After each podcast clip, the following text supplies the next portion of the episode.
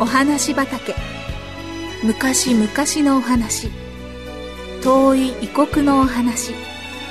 遥か未来のお話。それからすぐお隣のお話。ほんのさっきのお話。今日はあなたに届けます。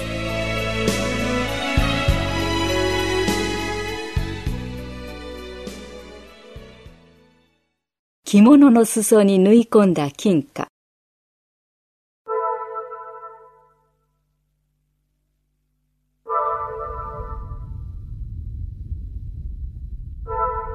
昔々アラビアの砂漠の近くにシャロムという名前の少年が住んでいました。お父さんは遠く離れた港町へ出稼ぎに行っていたので家はシャロムとお母さんそして弟と妹の4人でした。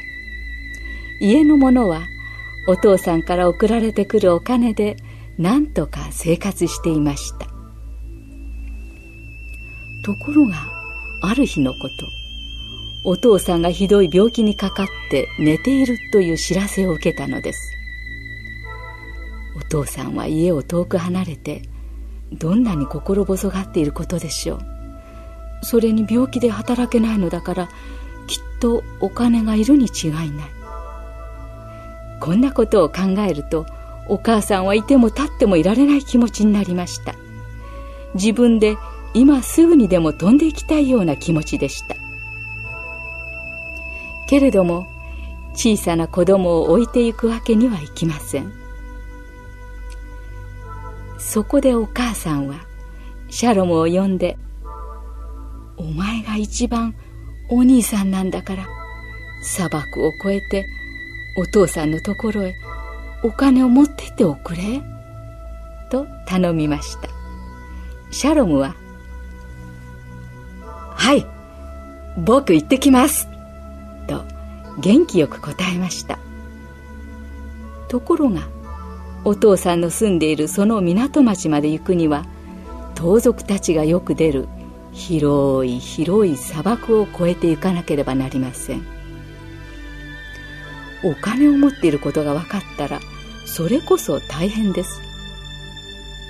そこでお母さんはシャロムが着ている着物の裾にやっとの思いで貯めた金貨を数枚注意深く縫い込みました。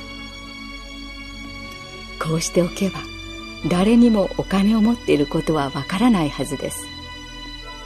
やがてシャロムはお父さんが待っている港町目指して元気よく出発していきました。気をつけていくんだよ。気をつけてね。お母さんは涙ぐんで言いましたいってらっしゃいいってらったい！弟や妹たちはお母さんと一緒にシャロムの姿が見えなくなるまで手を振って見送っていました。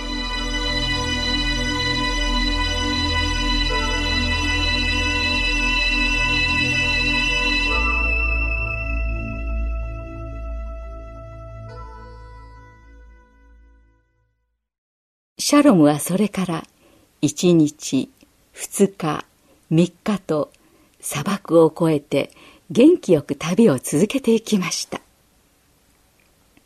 そしていよいよあと1日でお父さんが待っている港町に着くというその時です。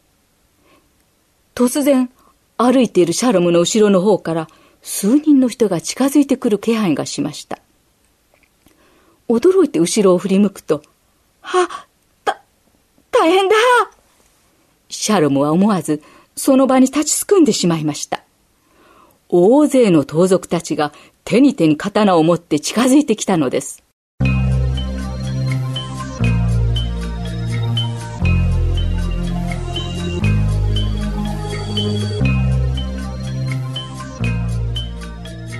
いやいやいやいやいやい。そこ行く小僧。ちょいと待ってもらおうじゃねえか。一人がこう言って近づいてきてシャロムの手をぐっと捕まえました。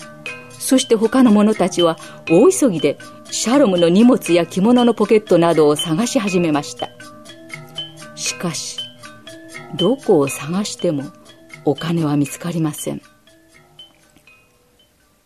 親方こいつは金を持っていないようですえ一人が頭にこう言いましたバカ金を持っていないはずはないもっとよく探してみろ。へい。仲間の者たちはもう一度よく探してみましたが、やっぱり見つかりません。この様子を見ていた仲間の頭は、シャロムのところへ近づいてきて、おい小僧、金をどこに隠してあるんだ？ああ？と凄みを聞かせた声で言いました。シャロムは一瞬、どうしていいかわかりませんでしたが、やがてはっきりとこう言いました。はい、お金は着物の裾に入っています。お母さんが泥棒に盗まれないようにと、その中に縫い込んでくれたんです。何？着物の裾？仲間の者たちは、シャロムの着物の裾を刀でさっと切りました。すると、チャリンチャリンチャリン。おお、金貨だ金貨だ金貨だ盗賊の仲間の者たちは騒いでいましたが、頭は、あまりにも正直に答えたこの少年の態度にすっかり心を打たれてしまいました。そして、おい小僧、お前、なぜそんなに正直に答えたんだ嘘をついてごまかさなかったんだ。尋ねました。は、はい。それは僕のお母さんがいつも僕にどんな時にも神様の追いつけを守って決して嘘をついてはいけないよと教えてくれたからです。シャロムはこのように答えました。その時、盗賊の頭の目に涙が光りました。